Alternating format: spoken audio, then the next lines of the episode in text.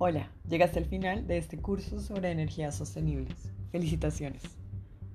Los costos de este tipo de electricidad han disminuido enormemente a lo largo de los años y continúan haciendo. Podemos apoyar esta transición energética investigando si hay proveedores de electricidad locales que usen fuentes sostenibles y si no es el caso, instalando tu propia celda solar o turbina eólica.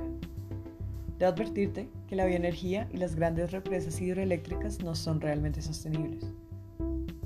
La bioenergía es el proceso de crear energía a partir de la combustión de subproductos de la agricultura, como la paja o el estiércol.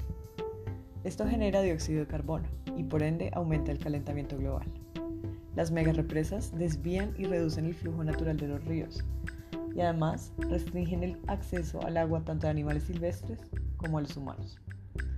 Abogando por energías sostenibles y usándolas en tu hogar, puedes contribuir y acelerar el proceso que nos lleve a un futuro energético 100% limpio y libre de emisiones de gases de efecto invernadero.